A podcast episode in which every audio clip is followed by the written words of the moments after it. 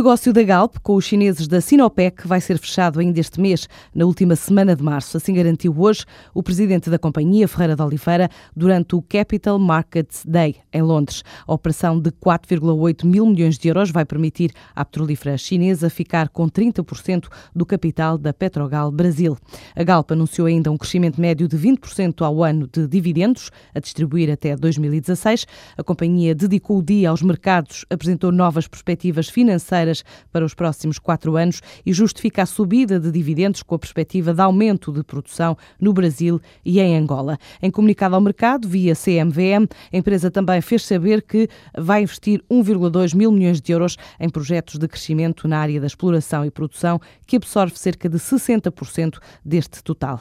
Mais de 4 mil empresas estão, a partir de hoje, à procura de negócios em Hanover, numa das feiras de referência mundial do setor tecnológico, a CEBIT 2020. 2012. Entre os oito empresários portugueses presentes há veteranos, mas também estreantes. Rui Tucaena. Entre as empresas nacionais que este ano marcam presença na mostra está a Portugal Mail. É uma estreia, mas o administrador Manuel Costa está confiante. Acredito claramente que, pelo tipo de negócios que nós, eh, nós fazemos, basta encontrar eh, dois ou três bons leads eh, que resultem em negócio para mais de compensar a presença na feira. A feira, a maior da Europa e uma das maiores do mundo, decorre na Alemanha e a ePortal Mais vai estar lá pela sétima vez. Raul Oliveira, administrador desta empresa, conta que na Cebit o ambiente para fazer negócios é bem diferente do que se sente em Portugal. O ambiente é um ambiente de muito ânimo, não tem nada a ver com Portugal, não é? Não representa nada de que se pareça com crise, não é? A ePortal Mais especializou-se em software para comunicação dentro de uma empresa e o administrador diz que tem feito bons negócios em Hanover. Todo o nosso mercado internacional praticamente foi,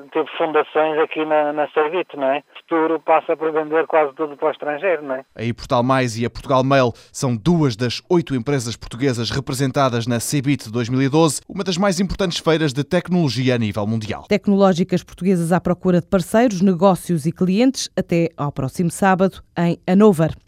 A MTC, operadora móvel participada da Portugal Telecom na Namíbia, acaba de superar 2 milhões de clientes, o que equivale a mais de 90% da população namibiana. A operadora, em comunicado, diz que atingiu agora este marco, contribuindo ao longo do tempo com o lançamento de diversos produtos inovadores e pioneiros na Namíbia, reforçando a relação de confiança com os clientes.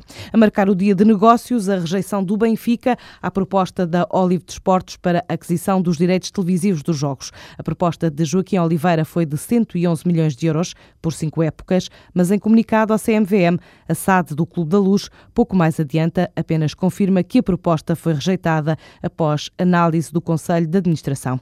A Olive de Esportes negociou com o atual campeão nacional, o Futebol Clube do Porto, em 2011, os direitos de transmissão televisiva dos jogos no valor de 82,8 milhões de euros e por cinco épocas até 2018. Já os encarnados, caso não cheguem a acordo com a empresa dona da Sport TV, podem explorar os direitos de transmissão através da Benfica TV. Para já, a Olive de Esportes tem direito de preferência sobre qualquer proposta que surja até julho de 2013.